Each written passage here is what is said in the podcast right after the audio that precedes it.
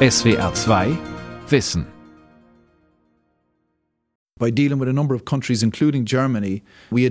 in etlichen Ländern hat Interpol eine Bedrohung durch junge Männer aus Nigeria identifiziert. Black X, eine Mafia-ähnliche Bande von Internetbetrügern mit starken Verbindungen nach Südafrika.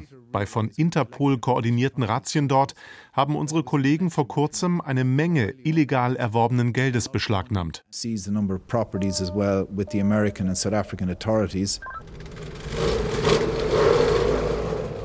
Lyon, im festungsähnlichen Hauptquartier der Weltpolizei Interpol, erklärt Agent Rory Corcoran die Operation Schakal. Ein weiterer Erfolg für Interpol, das seit 1923, seit nunmehr 100 Jahren, transnationales Verbrechen bekämpft. Doch die Polizeiorganisation wird auch heftig kritisiert. Interpol helfe Diktatoren, Dissidenten zu verfolgen, sagt der Genfer Menschenrechtler Alexis Thierry. Uh, Idris Hassan, ein uigurischer Politaktivist aus China, wurde am 20. Juli 2021 in Casablanca verhaftet, auf der Basis eines von Interpol ausgestellten Fahndungsersuchens. Wie Interpol Verbrecher jagt. Wem nutzt die Weltpolizei? Von Thomas Kruchherrn.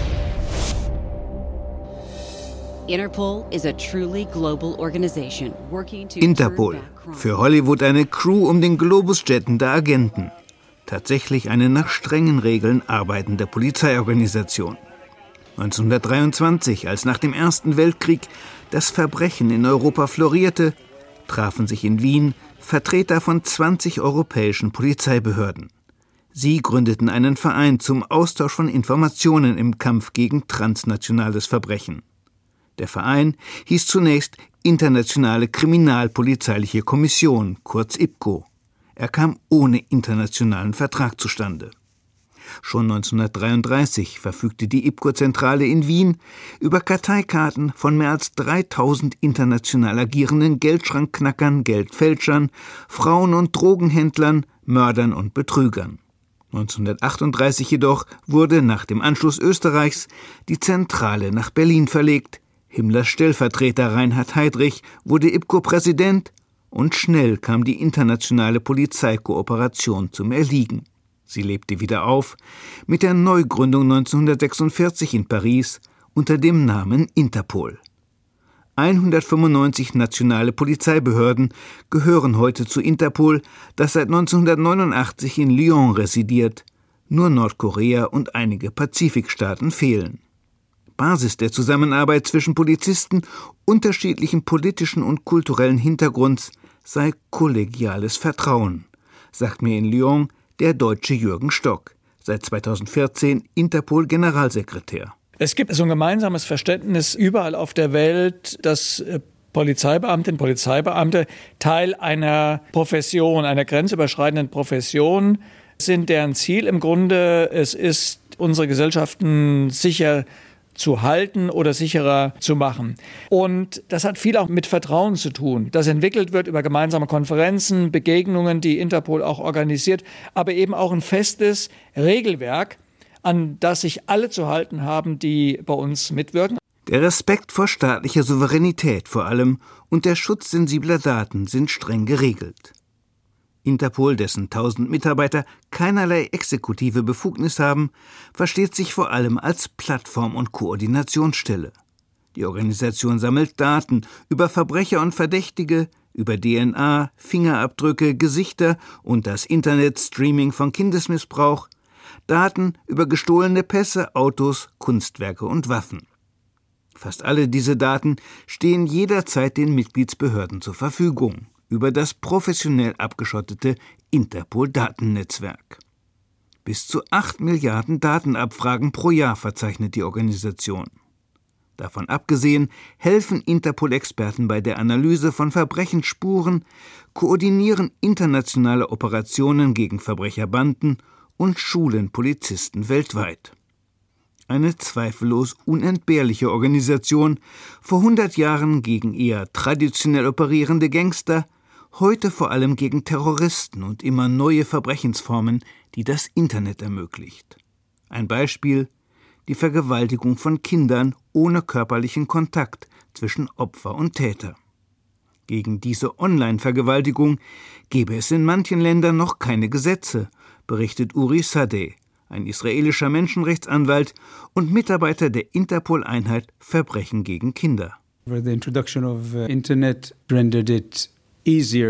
das Internet hat es einfacher gemacht, Kinder zu missbrauchen und an Bildmaterial zu kommen, das Kindesmissbrauch zeigt. Es ist auch einfacher geworden für die Täter, miteinander in Kontakt zu kommen und über soziale Medien Kinder zu finden, die ja in immer jüngerem Alter das Internet nutzen. Die Täter können deshalb leichter denn je Kinder online missbrauchen oder persönliche Begegnungen anbahnen. Oft baut ein Täter online Vertrauen auf, täuscht dem Kind vor, er sei in seinem Alter und verführt es dazu, Nacktbilder zu tauschen. Anschließend kann der Täter das Kind erpressen, indem er droht, die Bilder den Eltern zu schicken oder sie in sozialen Medien zu veröffentlichen. Das Kind wird so zum Sexsklaven des Täters. Und das sogar, wenn der in einem weit entfernten Land sitzt. And this brings the victim into a cycle of becoming the slave of this offender, even if they sit in different countries. Von inzwischen millionenfachen Kindesmissbrauch über das Internet spricht Sadeh. Diese Flut könne die Polizei allein nicht bewältigen. Die IT-Industrie sei gefordert. Sie müsse ihre Plattformen schützen, sie müsse mit Hilfe künstlicher Intelligenz Bilder von Kindesmissbrauch identifizieren, Streaming von Missbrauch blockieren und Täter entlarven. Kampf gegen Kindesmissbrauch sei heute eine internationale Aufgabe, Täter und Opfer säßen oft in verschiedenen Ländern, so wie in einem nicht lange zurückliegenden Fall. Es begann damit, dass die Polizei eines anderen Landes in einem Forum von Kinderschändern auf ein Kind stieß, das irgendwo in Russland gefangen gehalten und online missbraucht wurde. Koordiniert von Interpol analysierten daraufhin die Behörden mehrerer Länder die Kommunikation zwischen den Tätern. Und wir fanden heraus, dass das Kind in einem kleinen russischen Dorf gekidnappt worden war, auf dem Heimweg von der Schule. Mit Hilfe russischer Kollegen identifizierten wir schließlich eine Hütte, in der ein Mann das Kind anderthalb Monate lang gefangen gehalten hatte.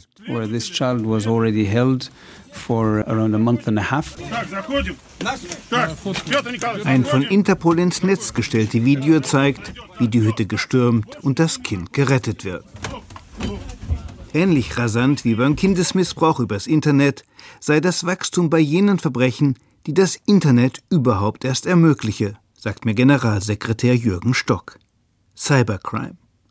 Stock berichtet von Attacken mit Schadsoftware, die ganze Firmen lahmlegen. Er berichtet von Online-Schneeballsystemen, die schnelles Geld versprechen, von Geldwäsche mit Hilfe von Kryptowährungen. Er berichtet von Stalkerware, Spionagesoftware, die Menschen emotional und finanziell ruiniere. Cybercrime werde bald 10 Milliarden Euro Schaden pro Jahr verursachen, fürchtet Jürgen Stock. Auch deshalb hat Interpol in Singapur ein Cybercrime-Zentrum eingerichtet. Weil aber der Polizei in vielen Ländern die Mittel fehlen, Internetverbrechen wirksam zu bekämpfen, sieht Stock, wie beim Kindesmissbrauch übers Internet, die Wirtschaft in der Pflicht. Regelmäßig hält der Interpol-Chef Vorträge bei internationalen Organisationen, IT- und Kommunikationsfirmen. Uns mit diesen Organisationen, privaten Organisationen intensiver auszutauschen, das ist ein Arbeitsschwerpunkt, dem beispielsweise in Davos nachgegangen wird, wo ich in der Tat mit Vertretern der Industrie zusammensitze und wie wir sagen können, wie können wir das Frühwarnsystem, das noch unterentwickelt ist, gemeinsam weiterentwickeln? Wie können wir die Informationen, die auf beiden Seiten entstehen, bei uns durch Ermittlungen, auf der anderen Seite Privatindustrie durch deren Tätigkeit, aber auch dadurch, dass sie Opfer geworden sind von Attacken, wie können wir das schneller miteinander austauschen, damit wir das globale Frühwarnsystem der Akteure weiterentwickeln können? Über Interpols Kooperation mit der Wirtschaft und andere wichtige Fragen entscheidet die Generalversammlung der Mitgliedsbehörden, die hinter verschlossenen Türen tagt. Interpol unterliegt, anders als die regionalen Polizeiorganisationen Europol, Asianapol und Ameripol, keiner politischen Kontrolle. Die Generalversammlung wählt ein 13-köpfiges Exekutivkomitee, das den Generalsekretär überwacht, sie wählt den Präsidenten. Mit in jüngster Zeit nicht immer gutem Ergebnis. 2004 etwa wurde der Südafrikaner Jackie Celebi gewählt, der 2010 wegen Korruption zu 15 Jahren Gefängnis verurteilt wurde. 2016 der Chinese Meng Hongwei, der 2018 wegen Korruption verhaftet wurde. Seit 2021 ist Ahmed Nasser al-Raisi Interpol-Präsident, der Generalinspekteur im Innenministerium der Vereinigten Arabischen Emirate, dem die Gefängnisse des Landes unterstehen. In den Emiraten sitzen, das zeigen unabhängige Untersuchungen, viele Menschen aus politischen Gründen im Gefängnis. Und Folter ist dort Alltag. Folter in Al-Raisis Zuständigkeitsbereich, gegen die er aber, so die Untersuchungen, nicht einschreitet. Warum der Mann aus dem Folterstaat trotzdem zum Interpol-Präsidenten gewählt wurde, erklärt sich vielleicht aus der prekären Finanzsituation der Weltpolizei. Deren Budget von jährlich rund 150 Millionen Euro wird nur zu rund 60 Prozent durch Sachleistungen und Pflichtbeiträge der Mitglieder finanziert. Diese Beiträge wurden zwischen 2001 und 2020 nicht erhöht. Einen großen Teil des Budgets bestreitet Interpol denn auch mit freiwilligen Zuwendungen, die regelmäßig die Gefahr von Interessenkonflikten bergen. Anfang des letzten Jahrzehnts zum Beispiel unterhielt Interpol Partnerschaften mit dem Tabakkonzern Philip Morris, mit den Pharmakonzernen Eli Lilly und Sanofi, mit der als Inbegriff von Korruption geltenden FIFA. Kein Ruhmesblatt für Interpol, meint sogar der Generalsekretär. Direkt nach meiner Amtsübernahme habe ich es eingestellt, dass die Organisation Spenden von privaten Institutionen äh, angenommen hat. FIFA ist eines der Beispiele. Da gab es eine sehr signifikante Zuwendung vor einigen Jahren. Wir haben die beendet und haben auch den Rest des Geldes zurückgegeben und haben das auch mit anderen privaten Sponsoren dann in gleicher Weise gemacht. Jürgen Stock gelang es, die privaten Spender zu ersetzen. Größter freiwilliger Geber ist heute die EU-Kommission. Ihr auf dem Fuße aber folgt die Interpol Stiftung für eine sicherere Welt, finanziert ausschließlich von den Vereinigten Arabischen Emiraten. Interpols festungsartige Zentrale in Lyon ist eine Drehscheibe für Informationen. Als Verbindung zu den Mitgliedsbehörden fungieren sogenannte nationale Zentralbüros das deutsche angesiedelt beim Bundeskriminalamt. Die Zentralbüros sind Teil der Interpol-Infrastruktur, bestehen aber aus Polizisten der Mitgliedsbehörden und unterstehen nationalem Recht. Als wichtiges Werkzeug der Interpol-Arbeit gelten sogenannte Notices, Amtshilfeersuchen an alle Mitgliedsbehörden. Am meisten genutzt werden Red Notices, rot markierte Ersuchen, eine Person zum Zweck der Auslieferung festzunehmen. Offiziell ausgeschlossen sind solche Ersuchen bei Verbrechen im Kontext militärischer, religiöser und rassischer Konflikte sowie bei politischen Straftaten. Auch Fahndungsersuchen gegen anerkannte Flüchtlinge sind seit 2017 nicht mehr zulässig. Interpol-Fahndungsersuchen seien eine Erfolgsgeschichte, sagen Insider. Tausende Schwerverbrecher seien mit ihrer Hilfe festgenommen worden, unter ihnen seit Jahrzehnten gesuchte Mafiabosse. Das große Problem? Etliche autoritäre Staaten nutzen Interpol-Fahndungsersuchen, um politische Gegner zu verfolgen.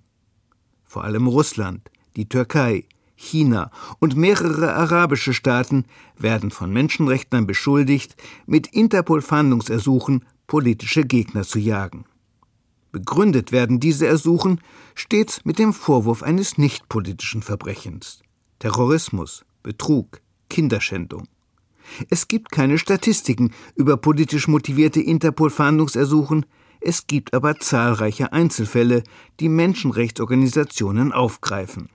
Dolkun Isa, der heute in Deutschland lebende Präsident des Uigurischen Weltkongresses, wurde 21 Jahre lang mit einem von China erwirkten Interpol-Fahndungsersuchen verfolgt. Erst 2018 wurde seine Red Notice gelöscht. Hakim al-Arabi, ein in Australien anerkannter politischer Flüchtling aus Bahrain, saß 2018 76 Tage in thailändischer Auslieferungshaft, weil ihn Bahrain mit Hilfe von Interpol suchte. Muhyiddin Kabiri, der heute in Deutschland lebende Vorsitzende einer tadschikischen Oppositionspartei, floh 2015 aus seinem Heimatland. They announced uh, our party as terrorist organization die Regierung erklärte unsere Partei zur Terrororganisation und verhaftete die gesamte Führung. Weil ich mich im Ausland befand, erwirkten sie 2016 ein Interpol-Fahndungsersuchen gegen mich. Ein Ersuchen, das erst 2019 gelöscht wurde. Rund 5000 politisch verfolgte Tadschiken lebten heute in Europa, erzählt Mekabiri. Viele würden, ohne es zu wissen, von Interpol gesucht. Professor Edward Lemon, der aus Großbritannien stammende Präsident der Washingtoner Oxus Society for Central Asian Affairs, erklärt mir, Tadschikistan ist ein kleines Land in Zentralasien mit gerade mal neun Millionen Einwohnern. Dessen ungeachtet hat Tadschikistan mehr als 2000 Interpol-Fahndungsersuchen erwirkt, viele davon gegen Mitglieder der führenden Oppositionspartei, die seit 2015 verboten ist. Damit steht Tadschikistan beispielhaft für Länder, die, so klein und schwach sie auch sein mögen, Interpol instrumentalisieren für transnationale Repression. Mithilfe von Interpol-Fahndungsersuchen sowie bi- und multilateralen Auslieferungsabkommen wurden in den letzten zehn Jahren mehrere hundert Tadschiken ausgeliefert.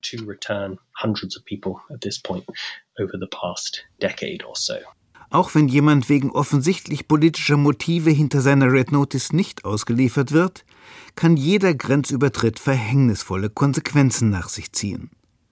Die USA zum Beispiel zählen zu den Staaten, die von Interpol gesuchte Personen regelmäßig festnehmen und bisweilen jahrelang in Haft halten. Eine Red Notice als solche sei auch in den USA kein Haftgrund, erklärt mir Sandra Grossman, eine in Washington DC arbeitende Anwältin, die Opfer unberechtigter Fahndungsersuchen vertritt. Aber selbst wenn Betroffene mit einem gültigen Visum einreisen, werde dieses Visum wegen des Interpol-Fahndungsersuchens oft annulliert und die Einwanderungsbehörde erhebt dann Klage wegen eines Verstoßes gegen die Einwanderungsbestimmungen. Die Betreffenden kommen vor Gericht, wo sie natürlich Asyl oder Schutz nach dem internationalen Abkommen gegen Folter beantragen können. Und solange das Verfahren dazu läuft, kann eine Person nicht deportiert werden. Das Problem ist, dass ein solches Verfahren Jahre dauern kann. Jahre, in denen der Betroffene oft in Haft bleibt, wenn er eine Kaution von bis zu 100.000 Dollar nicht bezahlen kann.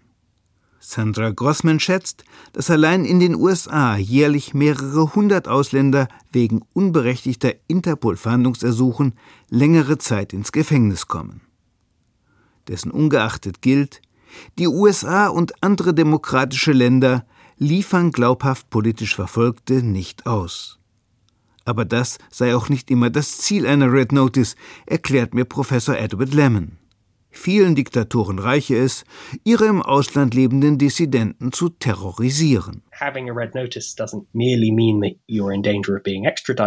Ein Interpol-Fahndungsersuchen bedeutet nicht nur, dass man verhaftet und ausgeliefert werden kann. Hinzu kommt, dass es sehr schwer ist, ein Bankkonto zu eröffnen, einen Job zu finden oder irgendwo hinzureisen. In Istanbul, den Vereinigten Arabischen Emiraten oder Katar mit ihren großen Transitflughäfen wäre die Wahrscheinlichkeit hoch, festgenommen zu werden.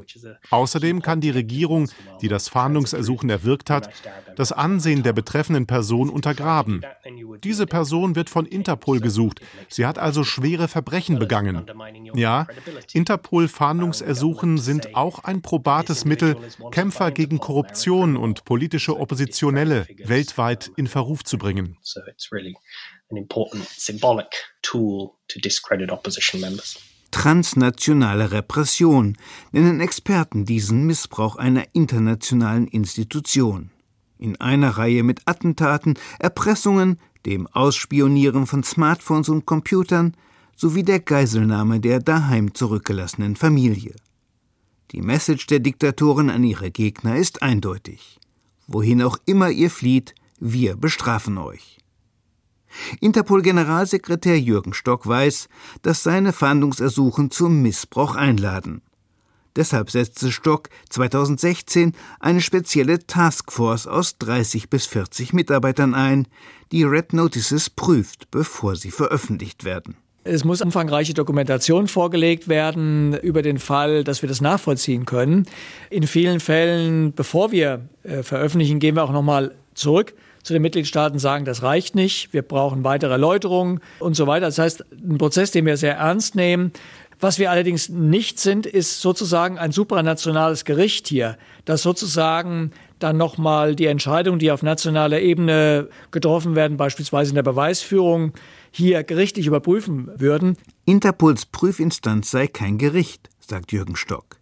Seine Taskforce könne Fahndungsersuchen nur auf ihre Plausibilität hin überprüfen. Ohne Beweise zu prüfen oder Beschuldigte auch nur anzuhören, entscheidet die Taskforce gleichwohl wie ein Gericht. Ein rechtsstaatlich äußerst fragwürdiges Verfahren, meint Bruno Min, Leiter der britischen Menschenrechtsorganisation Fair Trials. Will eine Regierung einen politischen Gegner per Interpol-Fahndungsersuchen verfolgen, schreibt sie das natürlich nicht in ihren Antrag hinein. Nein, sie wird stattdessen ein unpolitisches Verbrechen wie Betrug anführen. Und die Interpol-Prüfer haben dann ernste Probleme festzustellen, ob es sich um echte Vorwürfe handelt oder um politisch motivierte. Dies insbesondere, wenn keine veröffentlichten Informationen über den Beschuldigten vorliegen. Kurz, das System der Interpol-Fahndungsersuchen ist nahezu wehrlos gegenüber geschicktem Missbrauch durch autoritäre Regime.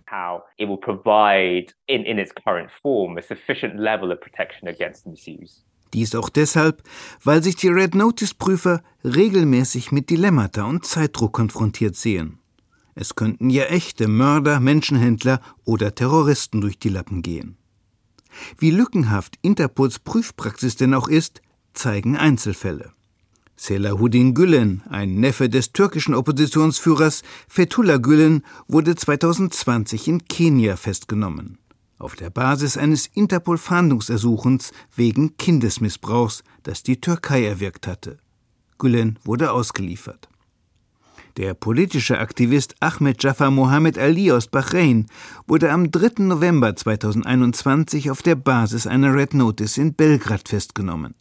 Am 24. Januar 2022 wurde er, obwohl der Europäische Menschenrechtsgerichtshof dies verboten hatte, mit einem Privatjet nach Bahrain ausgeliefert. Rechtsanwalt Markus Dambuk vom Belgrader Zentrum für Menschenrechte versteht nicht, wie sein Mandant überhaupt auf die Interpol-Fahndungsliste geraten konnte.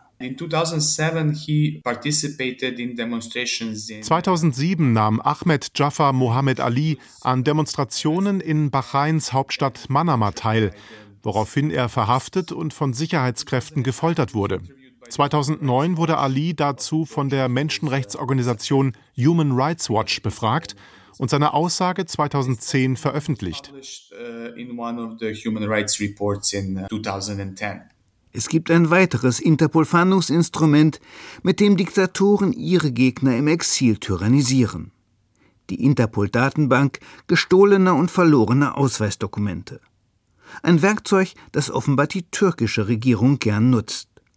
2019 veröffentlichte das Nordic Research Monitoring Network brisante Dokumente des türkischen Geheimdienstes. Danach hatte die Türkei nach dem Putschversuch 2016 mehrere hunderttausend Pässe für gestohlen oder verloren erklärt und die entsprechenden Informationen auf die Interpol-Datenbank hochgeladen. Rechtsanwalt Markus Dambuk, der viele ohne Pass in Serbien gestrandete Türken betreut, sagt, Mit dieser einfachen Maßnahme drangsaliert die türkische Regierung Oppositionelle und Kritiker weltweit. Ohne Pass haben sie Probleme beim Reisen und im Alltag. Ohne Pass können sie keine Aufenthaltsberechtigung beantragen. Und wenn sie bei ihrer Botschaft nachfragen, sagt man ihnen dort, sie sollten zurückkehren in die Türkei. Einige haben auch bei Behörden in der Türkei nachgefragt, was mit ihren Pässen los ist. Aber auch von dort erhielten sie keine Antwort. Wie kann sich der Einzelne gegen den Missbrauch Interpols durch autoritäre Regime wehren? Gegen den Missbrauch der Datenbank für gestohlene und verlorene Pässe wohl gar nicht. Nur die Regierungen, die deren Daten hochgeladen haben, können sie wieder löschen. Auch Interpol in Frankreich zu verklagen, funktioniert nicht. Die Organisation und ihre Mitarbeiter genießen dort Immunität. Bleibt dem Einzelnen für seinen Kampf gegen eine Red Notice nur die Interpol-Beschwerdestelle, die Kommission für die Kontrolle von Interpols Akten, kurz CCF. Diese Kommission wird von der Generalversammlung gewählt, arbeitet aber unabhängig und ihre Entscheidungen sind seit 2017 verbindlich.